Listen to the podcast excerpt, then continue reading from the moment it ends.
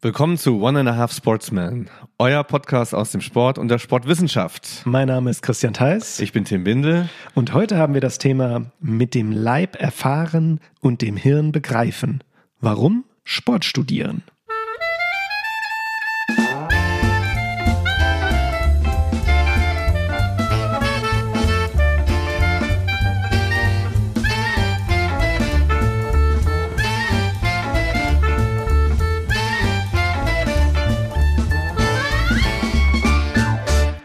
Herzlich willkommen zu einer neuen Podcast-Episode. Mir sitzt gegenüber Tim Bindel, der ein freundliches Gesicht aufgeworfen hat. Wie immer, wenn er auch mal jüngere Menschen ansprechen darf. Und damit bist nicht du gemeint. Schade. Sondern heute haben wir vielleicht äh, ein paar jüngere Zuhörerinnen und Zuhörer, denn es soll auch darum gehen, ein paar Informationen mitzukriegen. Ja, warum kann ich eigentlich Sport studieren? Ich bin vielleicht noch in der Schule und überlege und weiß nicht so ganz. Und dafür ist der Podcast heute da. Ja, und eigentlich kann man sagen, wir sind heute eine klassische Werbeepisode für unsere eigene Disziplin. Aber das ist auch gar nicht schlimm, weil ich glaube, ähm, das kann man auch hin und wieder machen. Und wer sich das hier anhört und sich fragt, hm, Sport studieren, ähm, ist das was für mich? Vielleicht können wir heute ein paar Antworten dafür und auch dagegen finden. Mal schauen, was passiert. Ähm, aber vielleicht sollten wir auch erstmal sagen, wer uns so das erste Mal hört, Tim, wie das Ganze hier so vor sich geht oder was das überhaupt ist hier. Ja, erklär mir das auch mal bitte nochmal. Das frage ich mich jedes Mal, wenn ich mir das ja, nochmal anhöre. Ich, ja. Es gibt da einen Aufbau. Also, wir sind ein sportwissenschaftlicher Podcast, der sich mit Themen aus dem Sport und dem und der Sportwissenschaft beschäftigt. Gerahmt wird unser Blog, der heißt In Medias Res, wo es nachher auch um unser Episodenthema geht, von ich sag mal, kunterbunten Geschichten aus der Welt des Sports und von Sportwissenschaftlern, wie wir es sind. Und ähm, ja, wir wollen euch so ein bisschen mitnehmen auf die Reise in unsere Leben, kann man glaube ich auch sagen. Und in Saarland.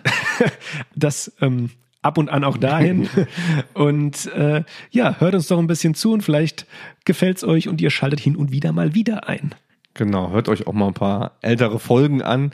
Ich bringe es jetzt tatsächlich auch ein paar Mal ähm, in Grundlagenvorlesungen, wo ich sage, ach, wer zu dem Thema eigentlich nochmal eine unterhaltsame Bereicherung braucht, der hört sich doch einfach mal den Podcast an. Ich hatte es letztens zum Beispiel mit Sport und Gender nochmal, da sage ich, ja, dann ähm, wer das sich abends irgendwie nochmal beim Kochen irgendwie dann noch ein bisschen mehr wissen will und es ein bisschen unterhaltsam hören möchte, der sollte sich einfach mal diese Episode Nummer fünf?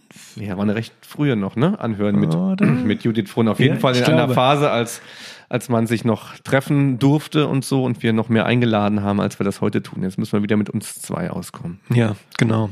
Aber so ist das und das ist auch nicht schlimm. Äh, es ist eigentlich schlimm, Christian, dass ich dich, ähm, ich habe noch mal die letzte Episode durchgehört oder die, vielleicht die vorletzte. Mir ist aufgefallen, dass ich dich häufiger beschimpfe. ist das ehrlich? Das, das, ich habe dich als Lauch beschimpft. Es tut mir wirklich leid. Es sollte, glaube ich, kein Doktorand der der Welt sollte das ertragen müssen, dass er von seinem Doktorvater als, als Lauch bezeichnet wird. Ist das mittlerweile noch eine Beschimpfung? Ach so. Ich weiß noch gar nicht, was, wohin das... Wenn du es nicht so aufgefasst hast, dann... Ach ja, du Tim, ich muss bei dir so hm. viele Sachen ausblenden immer. Um, dann kann ich auch den Lauch ausblenden. Das ist eigentlich interessant. Wird eine Beleidigung erst dann eine, wenn sie von demjenigen, der sie bekommen hat, als eine empfunden wird? Oder ist es, ist sie vom Sender abhängig, die Beleidigung? Das ist diese Lärmthematik. Kennst du dieses nee. Ding? Ein Baum fällt im Wald um, ah, ja. macht er trotzdem Lärm, wenn es niemand hört. Oder so war es, glaube ich. Stell dir vor, mich. jemand beleidigt dich und keiner hört hin. Irgendwie so, das ja, fängt auch noch damit genau, drin. sowas. Ich habe letzte Zeit unwahrscheinlich viel ähm, schlaues Radio gehört, was ich jedem empfehle. Auch ich habe viele ähm, so Features und habe mal einen ganzen Morgen WDR 5 gehört. Mich hat ja diese vieles politisch auch bewegt, was in den letzten ähm, Tagen, Wochen und sowas passiert ist. Presseclub bin ich ein großer Fan von. Mhm sonntags morgens und wenn da wirklich ähm, eloquente Menschen eingeladen sind, ähm, die so einen Sachverhalt wirklich ordentlich nochmal diskutieren, da bin ich im Moment wirklich echt Fan von. Ich kann so die ganze schnelle Informationsaustausch, da bin ich manchmal richtig müde von. Vielleicht kriegen wir auch mal so einen Slot ab in irgendeiner Sonntags-Morning-Show. Stimmt. Ja, wir könnten doch auch mal so ein bisschen fürs Volk reden. Wir könnten auch mal einen Presseclub machen. Dann laden wir ähm, Herausgeberinnen, Herausgeber von sportwissenschaftlichen mhm. Zeitschriften ein und machen zu aktuellen Themen einen Presseclub. Aber eine Sache ist interessant, die hast du eben gesagt, die möchte ich auch noch mal kurz aufgreifen, dass wirklich auch ältere Episoden von uns noch äh, ich sag mal, vehement gehört werden. Also vielleicht ist es wirklich so, wenn man in einen neuen Podcast einsteigt, dass man dann von Anfang, dass man von Anfang an startet. Weil ich habe ja die Zahlen und es ist nicht immer nur so, natürlich sind, ist unsere aktuelle Episode immer die meistgehörteste, aber es ist auch deutlich im dreistelligen Bereich, was wöchentlich immer die, äh, ähm, ja, die vergangenen Episoden angehört, gestreamt werden. Es ist wie bei Serien vielleicht, ne? wie bei SpongeBob oder Magnum oder anderen. Auch die Sachen sind zwar einzeln zu verstehen, aber es ist schön, wenn man die ganz Gesamtzusammenhänge, so die kleinen Erzähl Schleifen, die vermeintlich nicht so wichtig sind, wenn man die aber chronologisch im Griff hat. Zum Beispiel deine Dissertation wäre so ein Thema, dass ich immer wieder danach frage, wann die endlich fertig ist. Ich glaube, so. da kann man in jeder Episode einsteigen. okay, ja, das ist immer das Gleiche. Ja. Oder wie hast du nach mit der Alpaka-Wanderung, hast du dich da schon mal umgesehen? Was ist? In der Tat noch nicht, ja, ja. ist mir noch zu kalt. Mhm. Ich möchte. Aber die wärmen schön, diese Alpakas sind oh, unglaublich kuschelig. Ja. ja. ja, also liebe, liebe, vielleicht auch Schülerinnen sogar, Schülerinnen, Schüler, die uns mhm. jetzt zuhören mit ähm, der Frage, hm, Sport studieren. Äh, wir begeben uns mal in unseren ersten Blog und erzählen uns mal so um euch ein bisschen was Neues, weil der Blog heißt The News und wir erzählen euch was Neues aus dem Wissenschaftlerleben von zwei Sportpädagogen. Here we go in The News.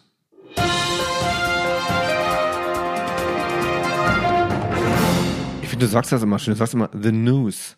Ich glaube, das man kann tatsächlich New York sagen, aber auch New York. Ne? Es gibt so beide. Ich würde sagen The News. Du the sagst news, immer okay. The News. Das we can, auch, es we geht, can glaub, do that in English for sure. ich glaube, es geht beides. Ist deins nicht eher Brite The News? I don't know. Ja, könnte sein. Und wir machen mal so mal einen englischsprachigen, ähm, ja, englischsprachigen. You know, Folgen. for our international audience. Ja, aber das passt auch zu zu den News ähm, gerade, weil ich für eine Vorlesung eine englischsprachige Einheit aufgenommen habe und ähm, ich war ein bisschen, ein bisschen unzufrieden. Also all diejenigen, die das okay. aus den Grundlagenvorlesungen dann doch ein bisschen unzufrieden damit. Ich war da mal mehr drin irgendwie und ich glaube, dass durch diese regelmäßigen Treffen, das Wegfallen internationaler Tagungen, mir das ein bisschen abhanden gekommen ist und ich habe so ein bisschen mehr nach Wörtern gesucht und musste umschreiben und boah, da habe ich dann auch wie nach zwei Dritteln abgebrochen und gesagt, Leute, nur so aus Schulungszwecken mal was mhm. Englischsprachiges zu machen, muss jetzt irgendwie auch nicht sein. Wir machen mal jetzt irgendwie das Ding in Deutsch zu Ende. Ging es um Social Responsibility, Sport in sozialer Verantwortung. Es ist ja auch ein internationales internationales Thema und dachte, die mache ich auf Englisch, aber. Ja, da muss ich auch sagen, die ganzen internationalen Kontakte auch im, in meinem Sport, sage ich jetzt mal, im Basketball fehlen doch, ja, fehlen mir auch enorm, weil ich finde, das bereichert unglaublich, auch wenn das immer so, der eine oder andere kann jetzt sagen, ja, Floskel, andere Kulturen, aber ich finde es trotzdem total interessant, einfach mit Menschen aus anderen Ländern. Irgendwas ist dann doch immer wieder anders und spannend und irgendwas wird anders wahrgenommen von ähm, den Menschen aus anderen Ländern und ich bin da immer total interessiert dran. Mit wem hast du es da so zu tun? Unterschiedlich, hauptsächlich Europa, ja. Mhm. Also angefangen von Spaniern über Dänen bis hin zu Schweden. Ähm, man trifft sich teilweise auf verschiedenen internationalen internationalen Turnieren, wenn man irgendwo mhm. ist. Letztes Jahr war ich in Dänemark zum Beispiel. Und ähm, ja, das ist, und das ist immer, was ich sage. Und wir hatten das auch mal in der Röhnrad-Folge von Sarah Metz, glaube mhm. ich. Schöne Grüße mhm. übrigens nach Göttingen, ja, glaube ich, ja. Göttingen. Ja. Ähm, und das würde ich voll unterschreiben, weil sie hat, glaube ich, gesagt, abseits, äh, ich paraphrasiere jetzt mal, abseits der Wettkämpfe ist das, was dann interessant mhm. ist, da in, im Internationalen, das würde ich voll unterschreiben. Abseits des Basketballfeldes, das ist das, was irgendwie das ist das, was hängen bleibt. Kann schon mal vorgreifen, es wird auch mit dem Sportstudium wird's auch was damit zu tun ah. haben. Das funktioniert auch ein bisschen abseits genau. des Studiums, aber nicht nur. Richtig. Ähm, ich habe Tipps bekommen tatsächlich privat. Ich habe dazu aufgerufen, äh, wer kann mir helfen, wie baue ich meine Brustmuskeln ohne Fitnessstudio auf? Und ich habe von Christian Hübner, den, mit dem ich mich sehr bedanke, Tipps bekommen. Und zwar, das geht so in Richtung Dips, also auch bei den Liegestützen, da sollte ich so Bücherstapel nehmen, dass ich also mit meinem Oberkörper weiter runter zum Boden komme, so als meine Hände das eigentlich sonst erlauben, wenn ich auf dem normalen Boden bin. Da habe ich angefangen mit und ich muss sagen, Christian, Du grinst schon. Warum grinst du denn? Ja, ich habe mir hier einen One-Shot ausgesucht, den ich jetzt gerne abfeuern würde, wenn ich deine Brustmuskeln angucke. Ja. Uh. Genau. Ja. Das, das ist ungefähr der Sound, den ich immer so, kennst du von, von Yellow, dieses, diesen Song, was für die Playlist auch, oh yeah, bom, bom. Den Sound habe ich immer im Kopf, wenn ich das Freibad betrete. Ja, ich habe eher den Sound im Kopf, wenn du das Freibad betrittst. du, solltest, du, solltest, du solltest dringend aufhören mit, liebe Schülerinnen und Schüler, diese, diese Jingle-Abspielerei, da haben wir auch schon häufig diskutiert, hört man die ersten zwei Episoden rein. Also der ist mir gut gelungen. Komm, Eigentlich- gibt's, gibt's zu. Der war, der fand ich selbst gut. Eigentlich jetzt. darf der Christian Theis das gar nicht mehr, solche Jingles abspielen. Nein, ich habe Computerverbot Ja. hier am, am Rechner. Ich habe aber auch was Thema Fitness, was du gesagt hast. Ja, ähm, es freut mich, dass meine Dis-Thematik in der Tat so gut ankommt bei den Leuten. Ich habe jetzt auch verschiedene Vortragsanfragen. Das vielleicht Ganz, noch so darf ich mal ganz kurz einhaken? Ja. Wenn Schülerinnen und Schüler zuhören oder auch andere, Ah. Dis-Thematik ist, Ah, ja. wenn ich dich Lauch nenne. Das ist für mich die Dis-Thematik. Okay. Also, was äh, ist das? Ja, mein, äh, mein, mein Forschungsgebiet aus meiner Doktorarbeit. Das nennt ich sich. Dissertation, Das nennt sich Dissertation. Ja, okay. Ja. Du bist manchmal so Ja, das gut, sollte was das Verstehen von fachfremder Sprache angeht. Respekt. Ja. Ähm, das freut mich, dass das interessant ist. Also ich forsche mit, äh, also ich forsche in den Thematiken Fitnesssport und Jugendliche, also vielleicht auch der ein oder andere Jugendliche, der jetzt zum ersten Mal zuhört und ins Fitnessstudio geht. Ihr seid sozusagen mein Interessensgebiet und das interessiert viele Leute, auch aus der Wissenschaft, was da aktuell ist und ähm, so ein kleiner Einblick in den Forscheralltag, sage ich jetzt mal, das ist sehr befriedigend, ähm, das meine ich jetzt voll ernst, wenn dann ähm, Vortragsanfragen kommen für die Sachen, mit denen man sich in den letzten Jahren beschäftigt hat. Das, da freut einem wirklich, ja, muss ich sagen. Das ist auch so was Typisches, wenn man sich mit einer Doktorarbeit befasst, dass man sich eben sehr intensiv mit was befasst. Ich erinnere mich da auch noch dran, weil ich es auch mit ethnografischen Verfahren zu tun hatte, dass ich da auch viel mit Workshops dann angefragt wurde und gemacht habe. Und das ebbt jetzt auch so ein klein bisschen ab. Aber das ist so genau, glaube ich, diejenigen, die Doktorarbeiten schreiben, die sind einfach echt richtig drin in so einer Thematik. Das, das finde ich auch so ein bisschen beneidenswert. diese klassischen, ich sag jetzt mal, die wissenschaftlichen Mitarbeiterstellen, ist dann eigentlich ein Rückgang? So, also subjektiv würde man schätzen, da ist ein Rückgang zu verzeichnen. Jetzt ähm, viel LFBA im Augenblick, glaube ich so. Lehrkräfte für besondere Aufgaben Ja. heißt das. Das sind also diejenigen, Richtig. die vor allem für die Praxisangebote, die wie es bei uns in Mainz heißt, die Fachdidaktik, also die, ja, äh, wo man auch tatsächlich was tut und auf dem Platz steht und in der Halle zuständig sind. Ähm? Oder ist das jetzt nur so ein subjektives ich glaube, Empfinden? das ist ein subjektives Empfinden. Also da, das ist schon nicht so einfach, da an den Stellenschlüsseln, an den Universitäten was zu drehen. Mhm. Man sieht schon, dass immer mehr eben befristete Stellen gibt. Das kann man, kann man sehen, aber das andere würde ich so nicht bestätigen. Aber es gibt im Sport auch nach dem Abschluss ganz, ganz viele tolle Möglichkeiten. Bevor wir nämlich gleich aus The News rausgehen und in Medias Res, empfehle ich euch Episode oh, oh, oh, ähm, 4, glaube ich. Ach, ihr findet sie mit Annika Brunsemann.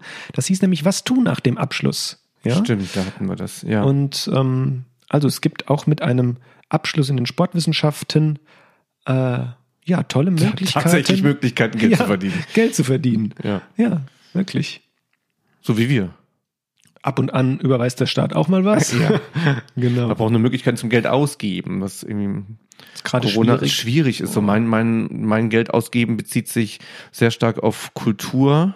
Okay, meins auf Essen. Ja, auch. Also auch, ja, auch, auch der kulturelle Aspekt des Essen. Also Essen gehen, Konzerte besuchen, da habe ich schon, schon Geld gelassen. Jetzt ähm, weiß ich gar nicht, was ich Ist schwer beim- im Augenblick. Ja. Es häuft sich so an. bestelle, bestelle mir, bestelle Erste mir. Sneakers. Ich habe mir Sneakers bestellt. Wie findest du die?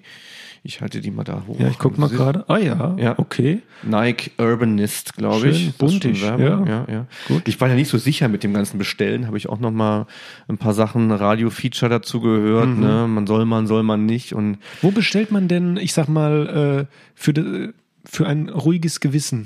Wie sagt man? Für beim Hersteller besser beim Hersteller selbst als bei Amazon auf jeden Fall. Ah, okay. Und ähm, wenn du ein ganz ruhiges Gewissen haben willst, dann bestellst du so, dass du keine Retouren hast. Und dann ist es eigentlich relativ cool. Mhm. So habe ich zumindest für mich aufgelöst, wenn du nicht jeden Tag, äh, also du kannst natürlich kannst du online bestellen und der CO2-Abdruck ist dann nicht größer, als wenn du, weiß ich nicht, mit dem mit dem Auto in die Innenstadt fährst und dort in einen dauerbeheizten Laden reingehst oder wie auch immer. Ne? Also wenn da die Arbeitsbedingungen der Lageristen ähm, okay wären. Ich glaube, da arbeitet der Bund auch dran und man das nur ab und zu macht. Und bei den richtigen, dann kann man natürlich auch online bestellen und sich freuen, wenn es klingelt und man neue Schuhe bekommt. Ich bin immer so hin und her gerissen, ob äh, es wirklich stimmt, dass der Einzelhandel komplett vom Internet abgelöst werden kann. Weil, also für mich, ja, ist das Shopping-Erlebnis in das Bummelerlebnis, sag ich jetzt mal, wo man klassisch sagt, hier im ähm, eingestaubten Deutsch, wir gehen mal bummeln, ja. Es ist doch cool, also ich mag das, ja.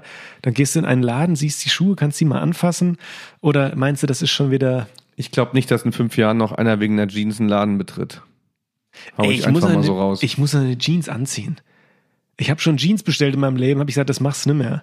Da gehst du irgendwie Also ich in eine Mall und ja, du weißt ja irgendwann, welche dir passen und dann bestellst du dir halt nochmal einen anderen wir will ja Farben. nicht immer dasselbe Modell. Ach so.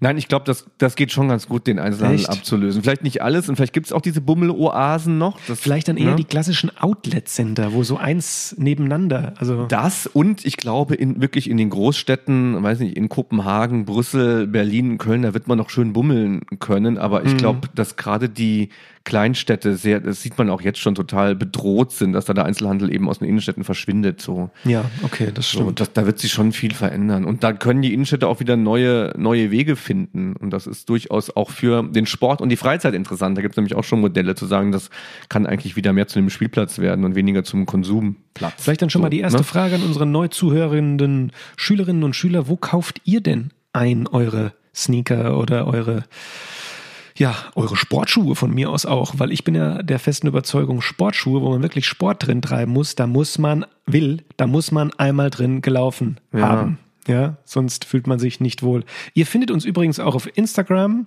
und da könnt ihr uns gerne auch schreiben. Da antworten wir zeitnah. Ähm, ja, One and a Half Sportsman bei Instagram, so als kleiner Werbeeinschub. Das ist jetzt schon ein Übergang in den nächsten. Ich würde sagen, wir machen mal The Ja, News zu ja, ich auch und gehen in den Übergang. Wann das überhaupt News? Wir haben über Schuhe ge gelabert. Ja, das, äh, neue Schuhe hast du, Tim. Das ist was, sollen denn, was sollen denn die Schülerinnen und Schüler denn denken von einem Professor und Institutsleiter, der nur über Schuhe und seine Brustmuskeln spricht? Ja. Das müssen wir gleich noch ein bisschen gerade rücken, Die denken glaube ich. endlich mal einer, der authentisch dass ist. er nicht weiß, wo er sein Geld ausgeben soll und stattdessen seinen Brustmuskeln mit fadenscheinigen Tipps von Hörern trainiert. Also das muss ich gleich noch gerade rücken. Ja, ja, da hast du Zeit für. Tim Bindel ist ein super schlauer Mann.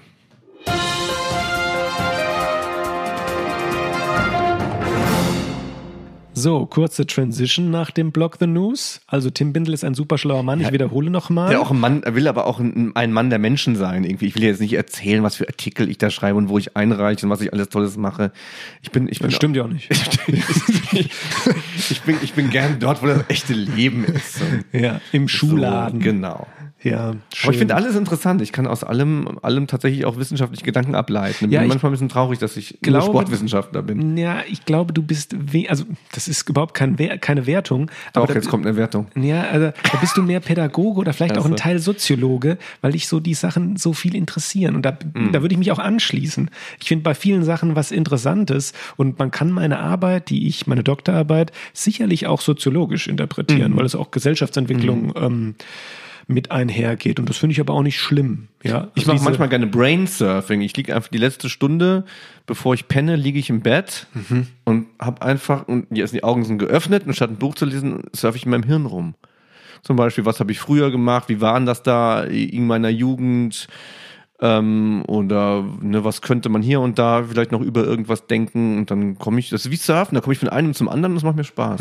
Machst du kein Mhm. Doch beim Laufen. Ja, ah, okay. Ja, okay. äh, Ja, ja, sowas. Ne? unglaublich, Sowas ja. nur in so Stillstand. So Meditation, so. Mhm. Ähm, habe hab ich ja schon mal gesagt. Also wenn ich laufen gehe, dann denke ich teilweise an Sachen zurück, aber irgendwie dann doch immer an schöne Sachen, muss ich sagen. Mein Ja, Gehirn ist sehr, ja, mein ja. Mhm. Gehirn ist sehr positiv eingestellt. Dann denke ich irgendwie immer an schöne Sachen zurück und Ja, Denk- dann wart mal, bis noch ein paar Jahre ins Land gegangen sind und du an diese Zeit deiner Doktorarbeit zurückdenkst. Meinst du, das wird dann ein schöner Gedanke sein? Hoffe ich doch. Das würde, würde Ja. mich mal interessieren, ob du da auch Und, Schönes aber wir, rausfilterst. wir denken auch gleich im nächsten Blog an schöne Gedanken zurück, Mhm. nämlich aus unserer eigenen Studienzeit, liebe Zuhörer. Und wir besprechen jetzt mal im nächsten Blog, den wir genannt haben, mit dem Leib erfahren und dem Hirn begreifen, warum man Sport studieren sollte. Packen wir es an, Tim? Mhm. Los geht's.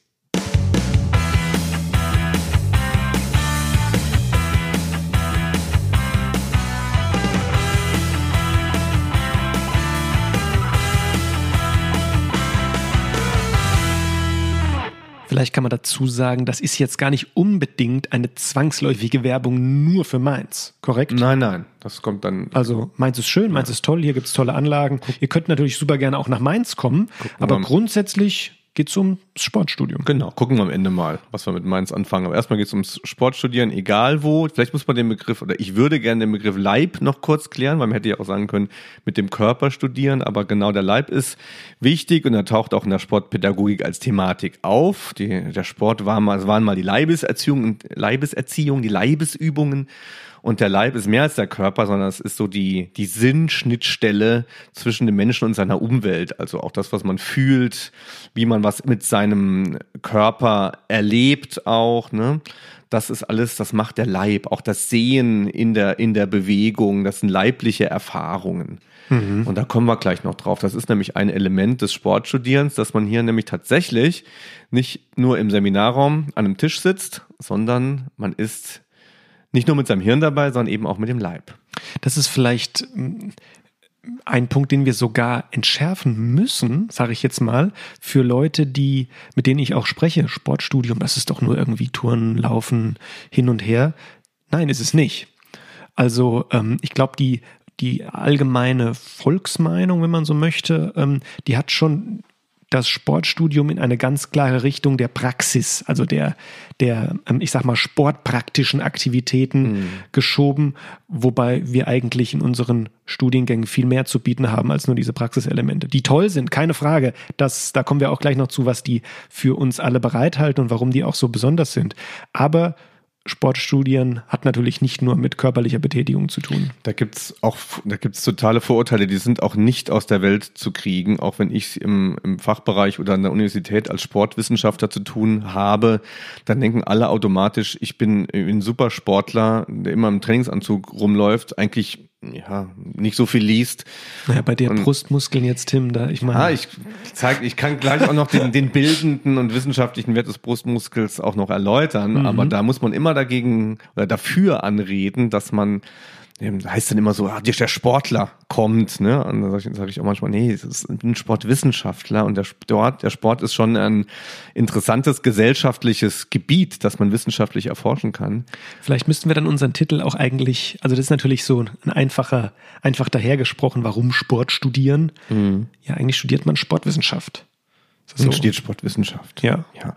Also man kann, man kann es, man kann es studieren auf unterschiedliche Weisen, glaube ich. Man kann als Studentin oder Student, glaube ich, den wissenschaftlichen Aspekt auch fokussieren und damit Leidenschaft und Freude auch in die theoretischen Auseinandersetzungen reingehen. Sowas erleben wir hier ja.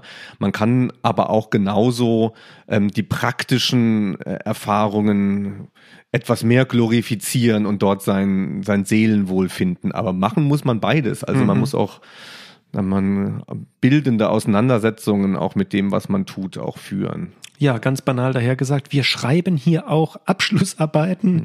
in Schrift und Wort. Und ähm, wir haben es schon oft in vergangenen Episoden gesagt, aber um euch Zuhörerinnen, die sich für ein Sportstudium vielleicht interessieren, nochmal so ein bisschen die die Angst zu nehmen, für ein Sportstudium muss man kein Modellathlet sein. Man muss nicht in allen Sportarten perfekt performen können. Eine Hürde gibt es aktuell natürlich noch, ich nenne es jetzt mal Hürde, vor dem Sportstudium, Tim, und das ist die Eignungsprüfung. Hm. Hürden gibt es ja für alle möglichen äh, Studien aus irgendwelchen Gründen. Ne? Ich habe mich anfänglich auch mal für Psychologie interessiert und da gab es da einen Numerus Clausus, da musste man also ganz tolle Noten haben und ich hatte auch gar nicht nur so schlechte Note, aber trotzdem war das so begehrt, dass ich dann in irgendwelche randständigen äh, Außenbezirke hätte gehen müssen, um das studieren zu können. Also auch da gibt's Hürden. Und ich glaube, dass wenn man mit dem Gedanken spielt, äh, Sport zu studieren, dann hat man auch ein Interesse dafür. Und wenn man Interesse dafür hat, dann findet man auch den Zugang zu dem Studium. Es wär, ist ja Quatsch, jemand, der überhaupt ganz fern äh, von auch von den praktischen Tätigkeiten existiert und keinen Bock auf Sport hat, der kommt nicht auf die Idee, Sport zu studieren.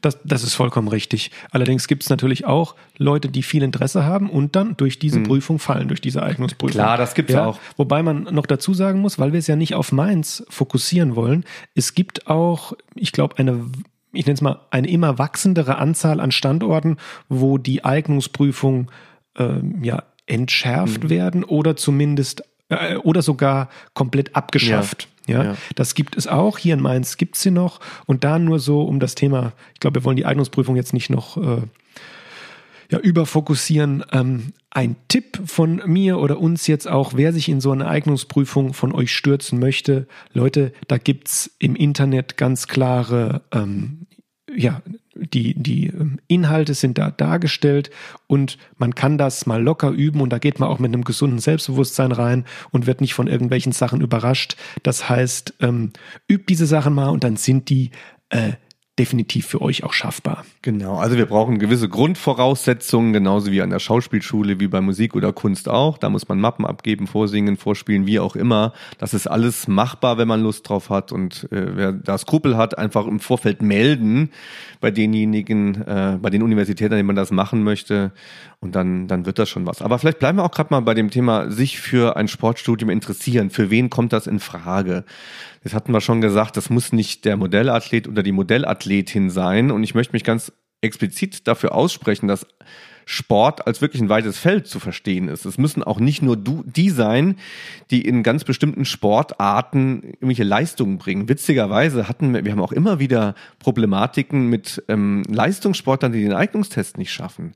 Also wenn ich monothematisch, also wenn ich nur in einer Sportart stark bin, interessiert bin, also eine tolle Volleyballerin bin, dann heißt das nicht, dass ich jetzt schon das Sportstudium machen kann. Das heißt, umgedreht, das Sportstudium ist für all diejenigen interessant, die aus ganz anderen Bezügen kommen, die sich auch für Skateboarder ist es interessant. Wir haben sie häufiger mal schon erwähnt. Mhm. Wir haben auch welche im Studium. Ist für, für welche interessant, die am Spielen und am Bewegen oder an Fitness und Gesundheit interessiert sind. Denkt mal weg von diesen klassischen Sportarten, in denen man vermeintlich irgendwie gut sein muss. Das stimmt nicht. Und vielleicht noch eine Sache so ein bisschen ähm, perspektivisch. Natürlich fragt man sich oder sollte man, ich habe es mich zumindest gefragt, manche machen das nicht, das ist auch legitim. Ähm, wo geht meine Reise danach hin? Ja, da kann man sicherlich offen dran gehen und sagen, ich habe jetzt Lust auf dieses Studium, deshalb mache ich's ist eine legitime Einstellung, die ich nicht verurteilen möchte, überhaupt nicht. Ähm, aber natürlich ist es auch interessant zu wissen, was kann ich da mit diesem Studium überhaupt anfangen. Da gibt es, glaube ich, bei uns zwei unterschiedliche Pfade, würde ich jetzt sagen. Einmal ähm, den Education-Studiengang, das heißt in Kombination mit einem anderen Fach und den Bildungswissenschaften. Das heißt, wenn ihr zukünftige Lehrerinnen oder Lehrer werden wollt. Oder dann, ich glaube, man kann kann man das so übersetzen, der ehemalige Diplomstudiengang? Tim, ist das so richtig? Ist das so die richtige ja, Übersetzung? Ist, ist ein bisschen schwierig, weil sie es im Master natürlich noch irgendwie spezialisiert. Okay. Ne? Aber ja, also dann glaub, praktisch ein Studiengang der reinen Sportwissenschaft. So können wir es ein, mhm. einfach daher sagen. Okay, das sind so die, die grundsätzlichen Ziele. Also ich will das unterrichten, so, ne? Oder ich will irgendwas anderes damit machen. Das können wir schon mal sagen. Aber mhm. dieses Ziel unterrichten und das Education, das ist auch bundesweit sehr unterschiedlich. Ne? Wir in Mainz zum Beispiel, wir haben festgehalten daran, dass diese Orientierung schon von Beginn an stattfinden soll. Das ist nicht überall so. Ne? Man kann in Nordrhein-Westfalen zum Beispiel einen Bachelor studieren und sich dann erst zu dem Master für das Lehramt bekennen. Man studiert einen kombinierten Bachelor mit zwei Fächern da kann aus dem, aus dem Bachelorstudiengang noch was anderes hervorgehen. Bei uns ist es so, dass dieser Bachelor of Education schon ab dem ersten Semester feststeht. Also ich will nach der Schule in die Schule, wobei es da auch noch Übergangsmöglichkeiten gibt, wenn man sich ja. umorientiert. Ne? Es ist, glaube ich, doch auch, muss man sagen, die, die, die, ja, der Großteil, der sich für ein hm. Education-Studium entscheidet. Ähm, Wobei man da noch sagen muss, dass es auch zumindest in Rheinland-Pfalz und ich glaube auch in anderen Bundesländern, das auch nochmal so für euch als Info, Unterschiede gibt zur jeweiligen Schulform an den Standorten. Mhm. Ja, wir zum Beispiel bilden leider, wie ich finde, keine Grundschule aus hier in Mainz. Mhm. Ähm, das passiert an den anderen Standorten. Ja?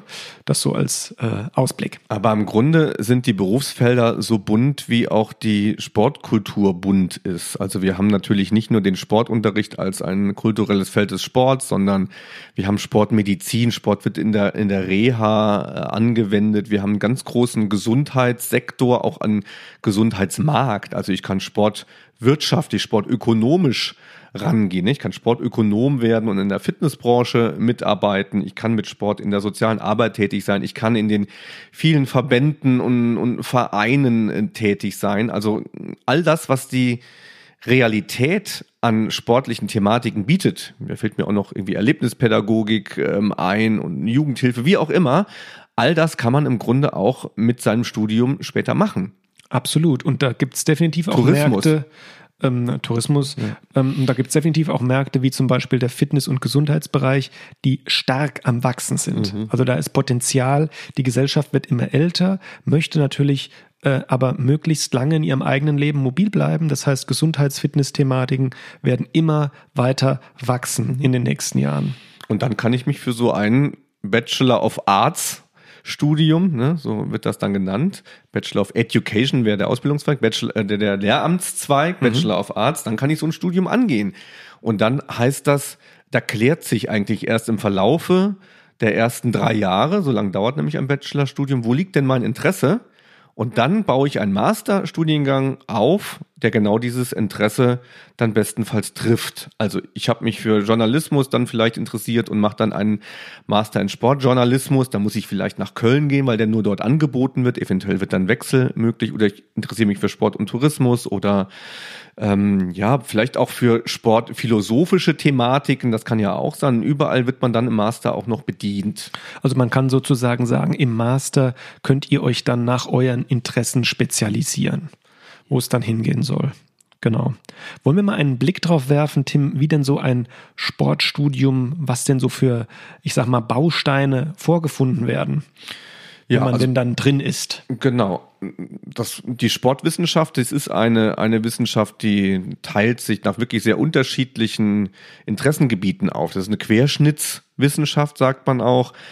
Und ja, die Sportwissenschaft hat viele Mutterwissenschaften in den einzelnen Disziplinen. Also es gibt, da stehen wir ja für Sportpädagogik, es gibt Sportsoziologie, also gesellschaftliche Aspekte des Sports werden da thematisiert.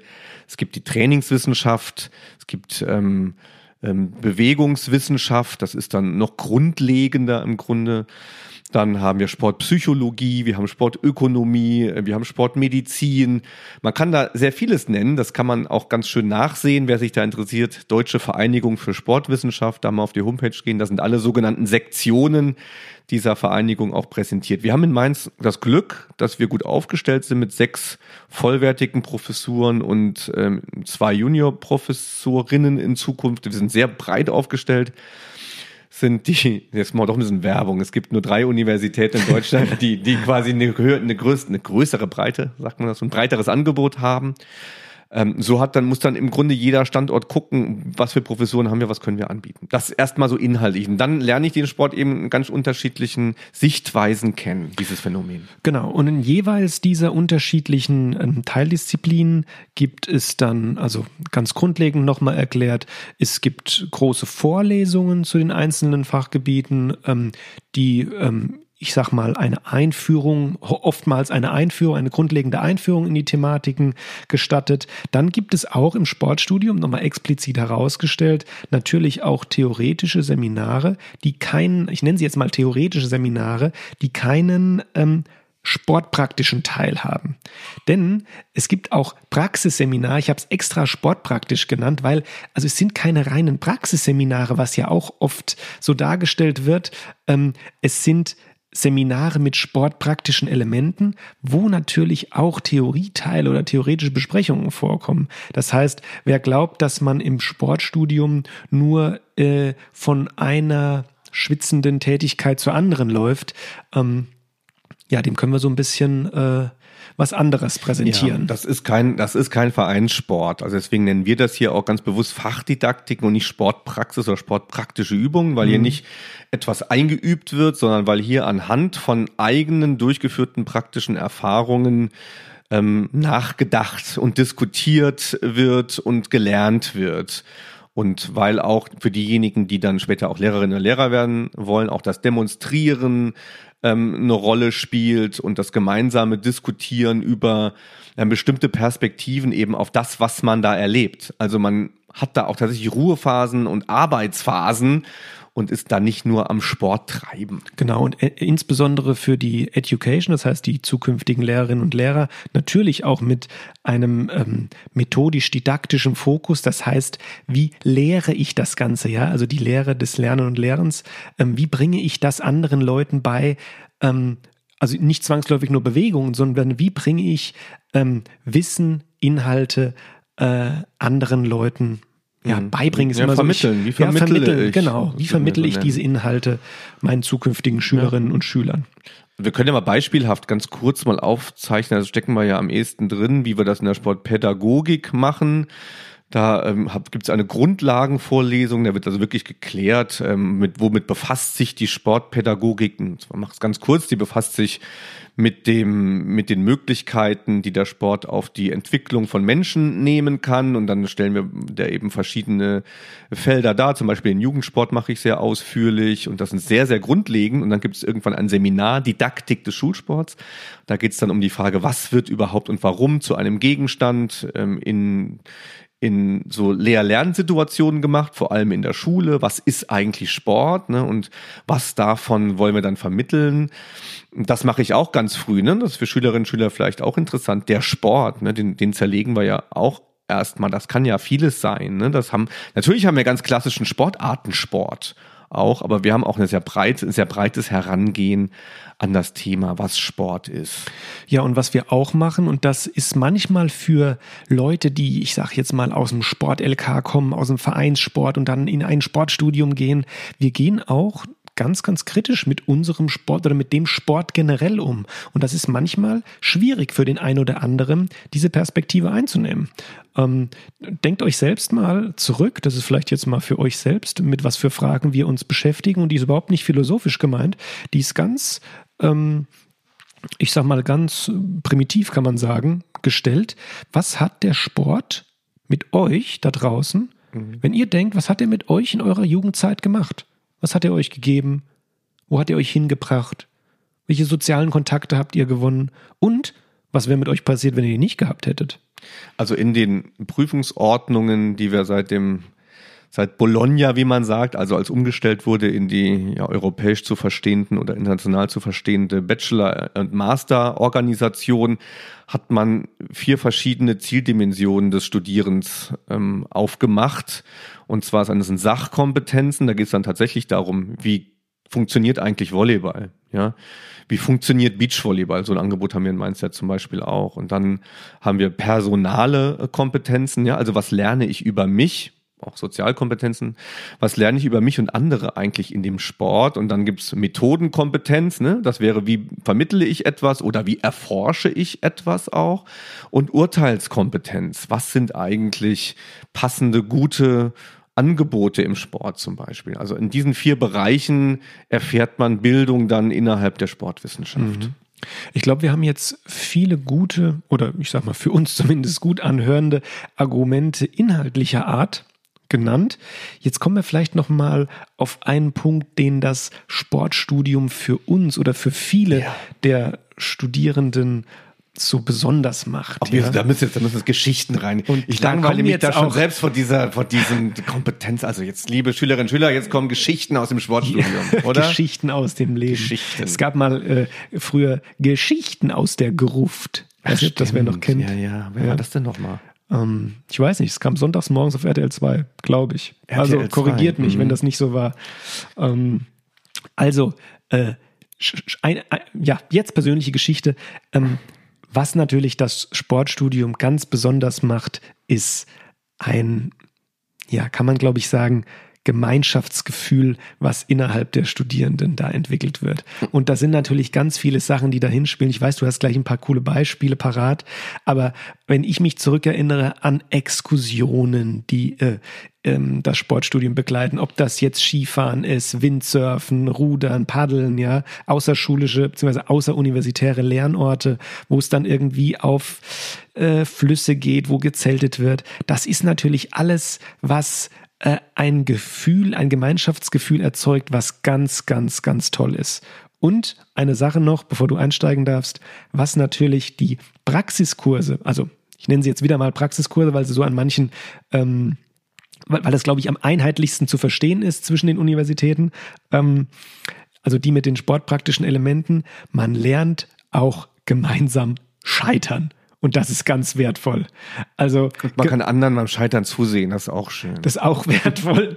Aber ähm, diese gemeinsamen Potenziale oder eben nicht vorhandenen Potenziale, das heißt, ob ich was kann, ob ich was nicht kann und das gemeinsam erleben, ja, War Ich hab- ganz toll. Ich habe die Fachschaft in Mainz mal gebeten, da ein paar Statements mal zu schreiben. Das passt jetzt zu dem, was hier gesagt wird. Auch wenn die Sportarten, die wir ausüben, oft aus Konkurrenz bestehen, herrscht im Studium so gut wie nie ein Konkurrenzkampf. Jeder wünscht dem anderen das Beste und gerade in den Sportarten ähm, gerade in den Sportarten, das, was du mit Sportpraxis äh, meinst, unterstützen sich alle gegenseitig.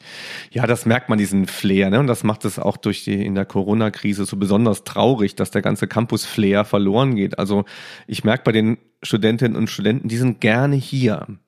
Die studieren gerne hier und die bleiben auch zwischen und nach ihren Veranstaltungen hier und da wird auch noch gespielt und äh, gelacht und man ist weiter zusammen und das, das mögen eben auch viele. Das glaube ich gerade durch dieses erstens gemein, dass die, Le- die Leiber gemeinsam etwas hier erfahren, ja. Und mit dem Hirn dann begreifen. Genau, man kämpft miteinander und ähm, schwitzt miteinander und muss sich hier und da auch mal anfassen und was miteinander gestalten, dass das anders zusammenschweißt, wie man so schön sagt, als wenn man nur, nur in Theorie arbeitet. Man lernt sich einfach als, als ganzer Mensch kennen. So kann man das, glaube Ja, ich, sagen. und da muss ich jetzt mal einen kurzen Schwenk zurück zu unserem, zu unserem Titel machen. Ich glaube, diese Kombination von Leib und Hirn, von Gefühlen und dem danach, also von Gefühlen, was ich im Sport fühle, wie ich das erlebe und wie ich es anschließend vielleicht in Theorieseminaren verarbeite oder begründe oder wie auch immer, das macht's besonders. Das macht's einfach besonders. Wie bist du denn zum Sportstudium gekommen? Ich hatte, ähm, das es geht ganz schnell, ich hatte einen ganz tollen Sportleistungskurs schon gehabt, wo ich auch genau dieses Gemeinschaftsgefühl so enorm erfahren hatte, dass ich sage, das ist ein Fach, das sind Leute, die irgendwie ja, das kann natürlich jetzt subjektiv sein, da möchte ich auch anderen Fächern nicht zu nahe treten. Ich habe das Gefühl, viele Sportler, die stehen irgendwie so mit beiden Füßen im Leben. Ja, das sind so Leute, mit denen ich irgendwie gut klarkam und ja, also ich habe natürlich auch Mathematik studiert. Das waren schon Unterschiede von den Persönlichkeiten. Ich sage nicht, dass das eine schlechter ist, das andere besser, ähm, aber aus meiner subjektiven Studienerinnerung waren die Veranstaltungen im Mathematik mit den Veranstaltungen in Sport überhaupt nicht zu vergleichen. Aber wenn du mit den Mathematikern Sport getrieben hättest, dann wären die Mathematiker dann auch schnell zu Sportlern geworden. Ja, bestimmt. Also es liegt weniger dann an den Menschen als an, den, an, an der Art, wie das Studium auch organisiert ist. Oder würdest du sagen, die Menschen, die sich für Sport interessieren, die sind cool?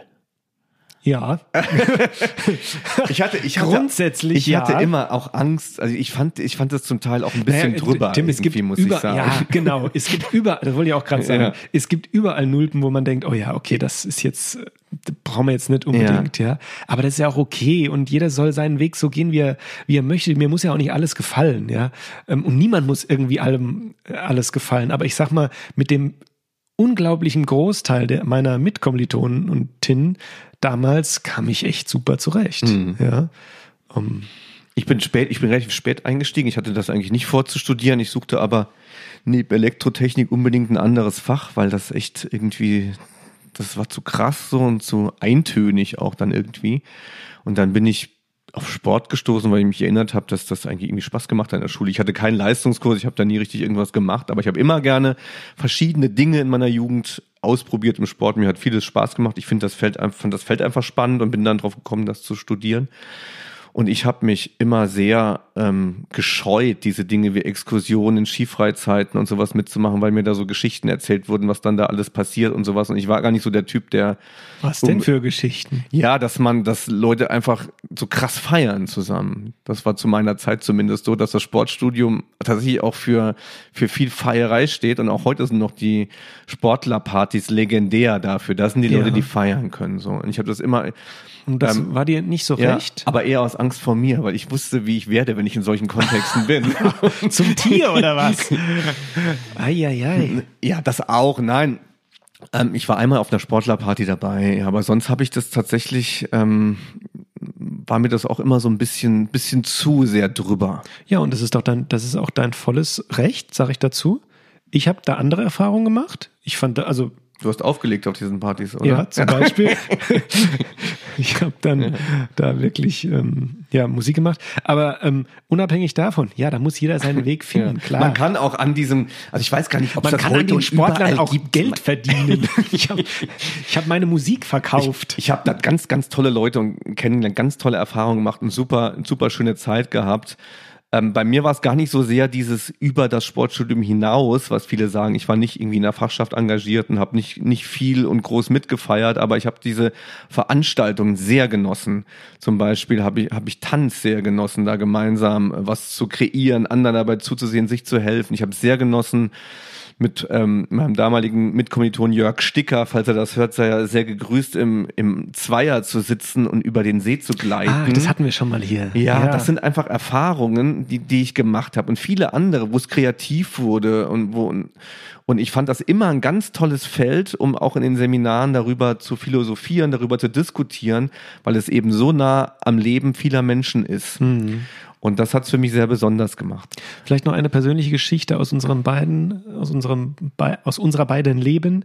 Ähm, gab es etwas in dem Sportstudium, von mir aus auch gerne aus dem, aus den Praxiskursen, wenn man sie so nennen möchte, aus den Sportarten, was dir vorher überhaupt nicht bekannt oder sogar zuwider war, was du dann für dich entdeckt hast?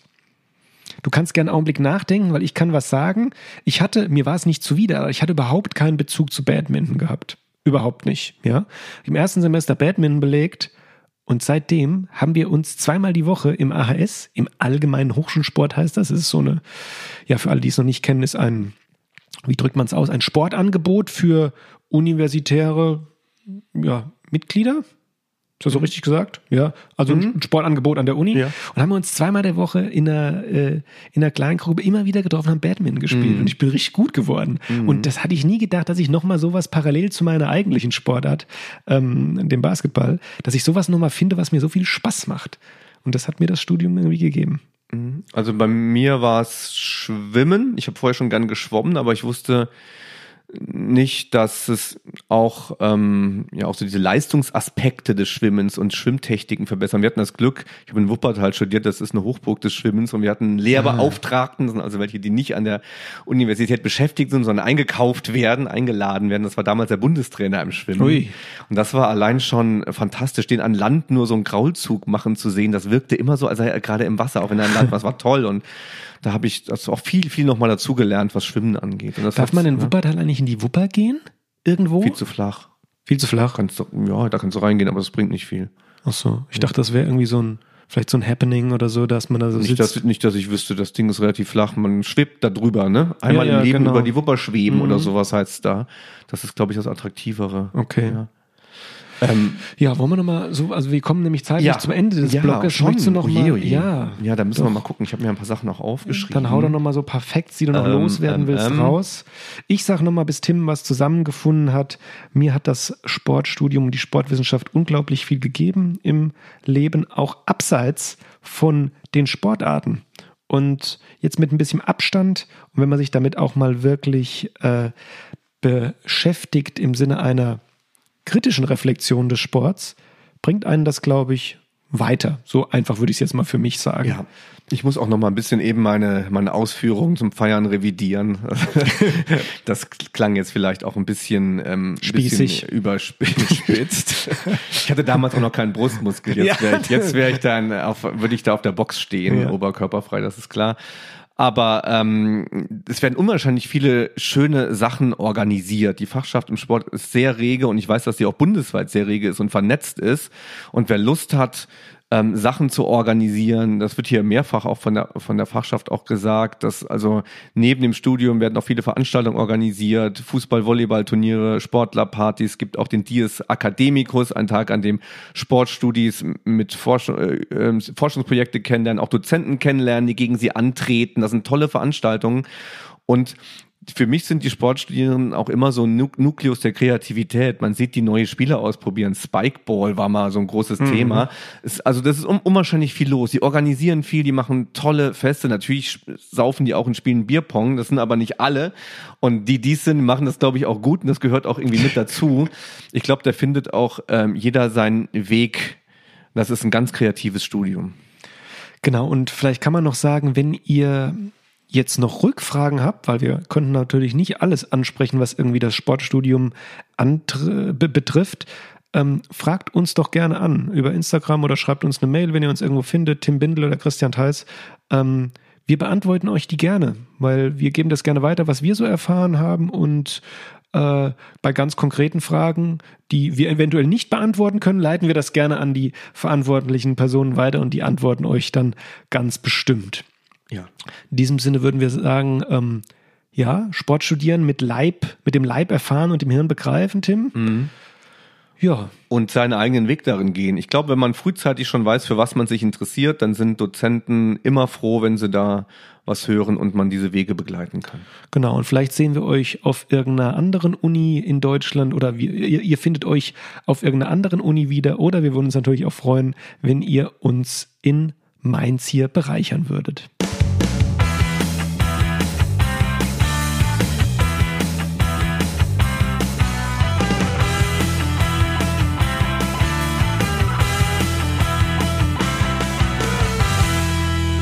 Äh, liebe Fachschaft Mainz, nächste Sportlerparty bin ich dabei und, und schmeiß eine Runde. und den Brustmuskel über die Boxen. Den behalte ich bei mir. Ja, ja, okay. Wir haben kurze Transition und dann geht es heute nochmal in unnützes Sportwissen. Ähm, Tim, was nutzen wir die Transition? Ah ja, einen, irgendeinen anderen Lieblingskurs so aus dem Studium? Irgendwas, wo du sagst, das war ganz toll? Tanz. Äh, wir hatten auch, auch, gerne mal was. Äh, nein, pass auf, ja, jetzt kommt. Wir hatten ähm, damals Peter Neumann als jungen Dozenten, der jetzt ein Professor in Heidelberg ist und der ist mit der Thematik Wagnis reingegangen und da gab es eben nicht nur praktische Dinge, sondern wir haben ganz tolle Seminare zu dem Thema Wagen und Riskieren im Sport gemacht mit tollen Diskussionen und der hat das wirklich ganz wunderbar gemacht, das weiß ich noch. Mhm. Also ich hatte, um jetzt endlich auch mal einen Kurs zu nennen, ohne sportpraktische Elemente, ich hatte im Master ein ganz tolles Oberseminar bei ähm, Otto Schanz in Koblenz. Grüße gehen raus.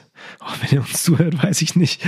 Aber ähm, das ging um äh, also Vertiefung der Sportsoziologie und wir hatten Körperkult als Thema in verschiedensten Ausprägungen und das war das war also die Diskussion, die wir da hatten, das hat so, das hat das Ganze so bereichert, weil man über Sachen gesprochen hat, auch so Thematiken wie ähm, auch mit Lehrerbezug, ja, Tattoos, Piercings, wie viel ist so kontroverse Themen, ja, darf ein Lehrer äh, äh, oder sollte ein Lehrer das Gesicht tätowiert haben, so Sachen. Unbedingt. Ja, genau. Ähm, aber das sind ja spannende mhm. Themen, die man da auch rein, ähm, ich sag jetzt mal,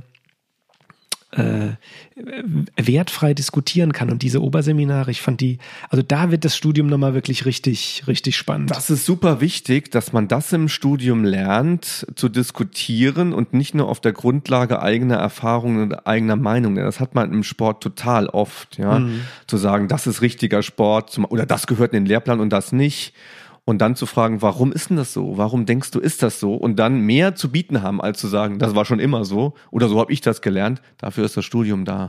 Schön. Ja, das ich würde es nochmal studieren. Gut. Ja, ich würde es auch, ich würde es auch nochmal studieren. Mhm. Und äh, liebe Freunde da draußen, wir stürzen uns in einen relativ neuen Blog. Jetzt zum zweiten Mal gibt es zum Abschluss unnützes Sportwissen.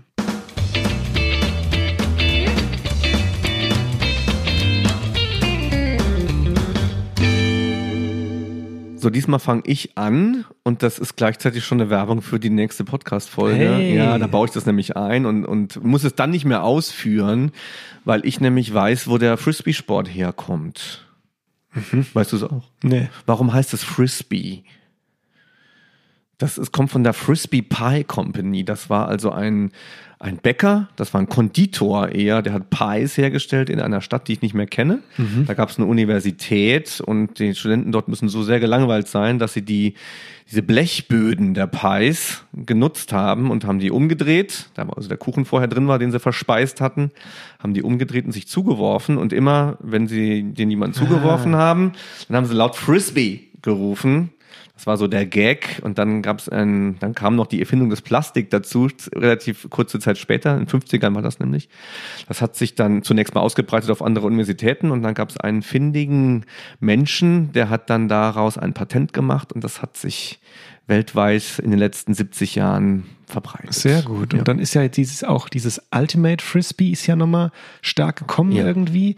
Ähm, aber Wettkämpfe gab es noch nicht 70 Jahre, oder doch? Nein, das gab's noch nicht. Es hat sich alles erst relativ äh, spät dann in Spät, die Wettkämpfe, also Frisbee Golf heißt es so, hat sich ein bisschen Gibt's früher auch, schon ja, entwickelt. Genau, da wurden auch so Frisbee Golf Anlagen zum Teil auch ähm, gebaut und sowas. Und aber genau Ultimate Frisbee weiß ich gar nicht, wann das entstanden ist. Aber da war eine ganze Zeitspanne, wo das eben nur genutzt wurde, um im Park. Aber da gibt es und richtige. Bundesligen und ja, alles. Ja, ja. Ja. Geht alles Spannend. zurück auf eine Erfindung, deswegen eine Werbung für den nächsten Podcast, denn Na, da geht es um Sport als Gestaltungskultur. Dann erwähne ich es nochmal kurz, aber vielleicht nicht mehr so ausführlich wie jetzt. Ja, ich habe äh, einen kleinen, ein kleines unnützes Sportwissen, weil ich gestern Abend auf YouTube war und mir der Olympic Channel, Grüße gehen raus an Holger Preuß, der mir den nahegebracht hat, unser ähm, Professor für Sportsoziologie, Sportökonomie und Sportgeschichte, korrekt? Ja. Ähm, der war in Folge, ihr, ihr, findet, ihr findet es, mehr als sportliche Geldverbrennung hieß die bei uns. Folge 8, kann das sein? Ich weiß es nicht. Der war da und auf alle Fälle hat mir dieser Olympic Channel folgendes Video vorgeschlagen aus London 2012. Ähm, Archery, Stutz, Stutzman versus Forber, Forsberg. Ja, ähm, das waren allerdings die, äh, die Paralympischen Spiele. Und zwar ähm, dieser Matt, Matt Stutzman, USA, der hält den Weltrekord für den längsten und genauesten Schuss unter olympischen Bedingungen mit Pfeil und Bogen. Toll. Und warum das so toll ist, ist, der ist von Geburt an ohne Arme zur Welt gekommen.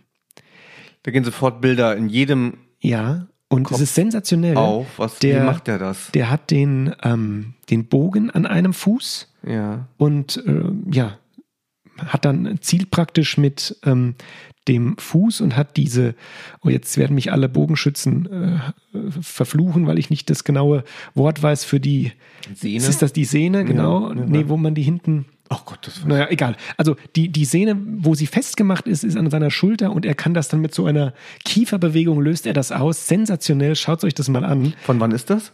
Das ist von 2012, das Video. Wann er den Weltrekord ge äh, gemacht hat, das weiß ich nicht. ach, okay. ähm, aber der ist auf alle Fälle äh, 283 Meter und 47 Zentimeter. Und dann traf der irgendein Ziel oder ich denke in die entsprechend- 10. Es gibt ja, Punkte bei ja, den ja. olympischen Bedingungen mitten rein, also auf, die, auf die Zielscheibe. Und ähm, ja, das fand ich besonders und habe gedacht, das gibst du hier mal, das gibst du hier mal preis, was manche Menschen schaffen, wo ich noch nicht mal schaffe, äh, eine Socke mit meinem Fuß aufzuheben, so ungefähr. Ja, ich habe das auch, das ist, ist beeindruckend, wie man dann andere Potenziale schärft. Ne? Ich Mhm. hatte dann auch mal im Warteraum oder beim, beim Arzt gesehen, wie da also auch jemand mit den Zehen da seine, seine, wie heißt das, Versichertenkarte da auf die Theke Ja. legt und dann noch weitere Dinge da aus dem Geldbeutel rauszaubert. Also das, das ist krass, was der Körper kann und was er kompensieren kann. Ne? Ich finde es auch Wahnsinn. Ja. Auch etwas, was man durchaus im Sportstudium zum Thema machen kann. Ne? Also Sport mit Behinderungen oder wie, wie Bewegungslernen geht. Ne? Wie, es gibt ja auch Sportler, die von der rechten auf den, die link, auf den linken Arm umlernen müssen.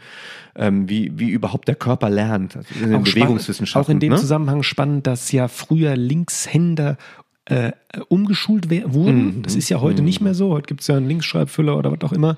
Ähm, und wie die dann sportlich damit äh, sogar teilweise Vorteile hatten, weil sie irgendwie beidhändig reagieren konnten in manchen Sportarten. Sehr, sehr interessant. Ja, schön. Wäre was fürs Bodyhacking. Kennst du die Szene? Es gibt Leute, die ihren Nee. Körper so sehr im Griff haben wollen, dass sie alles tun, ähm, um, um die Potenziale des Körpers hervorzurufen. Das geht sehr stark mit ganz expliziten Ernährungsweisen einher auch. Und dann muss man aber ganz böses Himalaya-Salz auch ins Glas reinrühren. Also sie Okay. versuchen bis, bis ins Detail alles dem Körper zu geben, was das Beste für ihn ist. Hacken ihn. Biohacking. Bin ich weit von entfernt. Na, du hackst nur den Brustmuskel. Lifehacking. Der Running Gag in der Folge. Also mit, dem, mit dem, der Brustmuskel muss er aufhören, da muss er, wird er in den Hintergrund geraten. Aber er ist einfach so weit vorne. Das ist der Brustmuskel. Ja, dann muss vielleicht einfach dein Bauch weiter, der Bauch größer werden, dann rückt Ja, der Brustmuskel das- automatisch das- nach hinten. Christian, ich bin noch Mitte 40, das ist doch der Trick dabei. Der Bauch darf wachsen, aber die Brust muss mitwachsen dabei. so, so kannst du in die 50er reingehen. Sehr gut. Also ja. ist es so, dass der Brustmuskel den Bauch immer überragt? Er also muss ihn das so, immer dass, überragen, Ja, ja. ist das so das neue äh, dann siehst du, siehst du aus wie ein alter Superheld irgendwann. Das Ich ist- finde ja, das ist jetzt noch mal sowas aus meiner Forschung, diese, diese ich sag mal jetzt Personen gesetzteren Alters, ich sag jetzt mal Ü65, ja, ähm, die dann im Fitti sind und denen du ansiehst, boah, die mm. haben in den 80ern ja, oder voll, in den 90ern, ja, ja, die, die haben richtig, auch, die mag ich. Äh, was immer sie gemacht haben, sie haben es gemacht, ja. ähm, schön. Von denen lasse ich mir gerne was beibringen und zeigen, auch, auch ungefragt. Genau, das sind die Autoritäten im Fitti.